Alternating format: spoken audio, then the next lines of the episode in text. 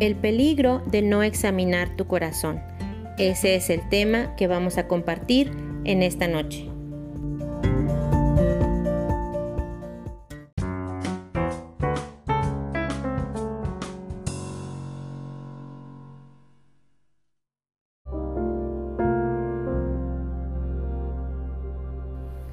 Dice así la palabra del Señor en Colosenses capítulo 1 del 1 al 14.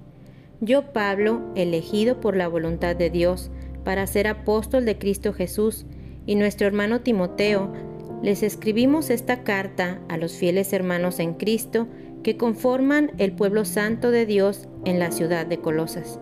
Que Dios nuestro Padre les dé gracia y paz. Siempre oramos por ustedes y le damos gracias a Dios, el Padre de nuestro Señor Jesucristo, porque hemos oído de su fe en Cristo Jesús y del amor que tienen por todo el pueblo de Dios. Ambas cosas provienen de la firme esperanza puesta en lo que Dios les ha reservado en el cielo. Ustedes han tenido esa esperanza desde la primera vez que escucharon la verdad de la buena noticia. Esa misma buena noticia que llegó a ustedes ahora corre por todo el mundo, da fruto en todas partes mediante el cambio de vida que produce así como les cambió la vida a ustedes desde el día que oyeron y entendieron por primera vez la verdad de la maravillosa gracia de Dios. Ustedes se enteraron de la buena noticia por medio de Pafras, nuestro amado colaborador. Él es un fiel servidor de Cristo y nos ayuda en nombre de ustedes. Nos contó el amor por los demás que el Espíritu Santo les ha dado. Así que desde que supimos de ustedes, no dejamos de tenerlos presentes en nuestras oraciones. Le pedimos a Dios que les dé pleno conocimiento de su voluntad y les conceda sabiduría y compresión espiritual. Entonces la forma en que vivan siempre honrará y agradará al Señor y sus vidas producirán toda clase de buenos frutos. Mientras tanto, irán creciendo a medida que aprendan a conocer a Dios más y más. También pedimos que se fortalezcan con todo el glorioso poder de Dios, para que tengan toda la constancia y la paciencia que necesitan. Mi deseo es que estén llenos de alegría y den siempre gracias a Dios el Padre. Él los hizo aptos para que participen de la herencia que pertenece a su pueblo, el cual vive en la luz. Pues Él nos rescató del reino de la oscuridad y nos trasladó al reino de su Hijo amado, quien compró nuestra libertad y perdonó nuestros pecados. Amén. Hermanos, hoy el verdadero amor de nuestro corazón es revelado por lo que lamentamos o por lo que celebramos. Nuestras vidas están formadas por lamentos y celebraciones. Esto no solo es verdad para los grandes y significativos momentos de nuestras vidas, hay maneras en que todos los días de nuestra vida son marcados por momentos de lamento y otros de celebración. Diariamente estamos tristes, enojados, preocupados o desilusionados por alguna cosa, pero cada día también estamos emocionados, felices, gozosos o agradecidos por alguna otra. Es en la intersección que se da entre la tristeza y la celebración donde nuestro verdadero amor es expuesto. Piensen en lo siguiente, cuando miras hacia una buena semana o un buen mes o un buen año, ¿cuáles son las cosas que te emocionan, que te satisfacen o que hacen que tu semana, tu día o tu año sea bueno? Cuando estás feliz con alguna persona en tu vida, llámese familia, pareja, amigo, etc., ¿qué es lo que consideras que te provee gozo? Sé honesto al pensar en esto. ¿Qué es lo que trae gozo y satisfacción a tu corazón? O mira hacia el otro lado, cuando estás realmente decepcionado con la vida, ¿qué es lo que te desanima? Cuando has perdido tu motivación para levantarte por las mañanas para enfrentar tu día, ¿qué es lo que te ha, ha robado esa motivación? Mi intención es que tomes tiempo para que estas preguntas funcionen como una ventana hacia tu corazón esta es la pregunta clave. ¿Qué tanto de tu gozo, celebración, lamento o ira en las últimas semanas o meses se relacionó de alguna manera con el reino de Dios? Tenemos que ser desafiantes al pensar en esto. ¿Qué tanto de mi gozo está relacionado con que se haga mi voluntad, con que los demás no sean obstáculo en mi vida o con obtener algo que yo quiero? ¿O realmente con hacer la voluntad de Dios? Hay ocasiones en que nuestro corazón se aferra a la magnitud de la obra del reino de Dios. Hay ocasiones en las que encontramos gozo al servir a los demás. Hay momentos en los que estamos profundamente gozosos con la alabanza a Dios, pero hay ocasiones que no nos acordamos del reino de Dios. Hay ocasiones que de 10 o 20 o más decisiones que tomamos al día no consultamos a Dios. A veces ni los domingos estamos dispuestos a dedicar 100% del día al reino de Dios. Así que toma tiempo el día de hoy para examinar tu corazón. Toma tiempo para analizar qué cosas te causaron gozo por lo menos el día de hoy. Y si Dios no fue lo primero, entonces tu corazón no está tan cerca de Dios como tú crees. Pero si es así, entonces empieza doblando tus rodillas cada día y agradece a Dios por su amor, por su gracia, por su bondad, para que puedas acercarte a la presencia de Dios. Toma tiempo para analizar tu lamento o desempacar tu gozo, porque al hacerlo verás que sí hay evidencia del trabajo de la gracia transformadora de Dios. Pero también encontrarás evidencia de la necesidad de más gracia. Si has sido rescatado, pero tus momentos de lamento y de celebración te recuerdan que hay una guerra en tu corazón, entonces recuerda que necesitas que la gracia de Dios continúe haciendo su trabajo de redención y transformación todos los días. Es por eso que necesitamos doblar nuestras rodillas delante de Dios todos los días. Pablo en Colosenses 1.10 dice, le pedimos a Dios que les dé pleno conocimiento de su voluntad y les conceda sabiduría y comprensión espiritual.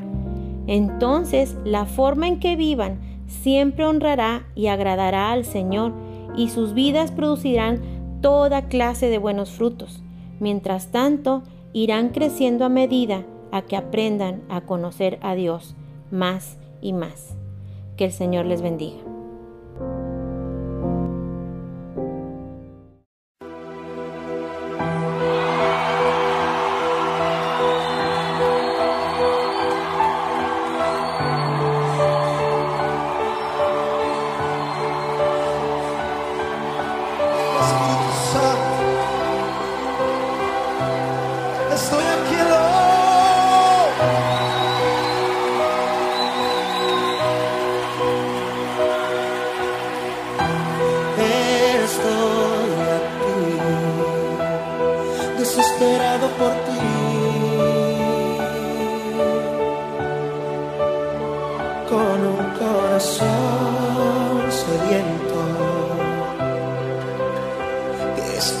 Que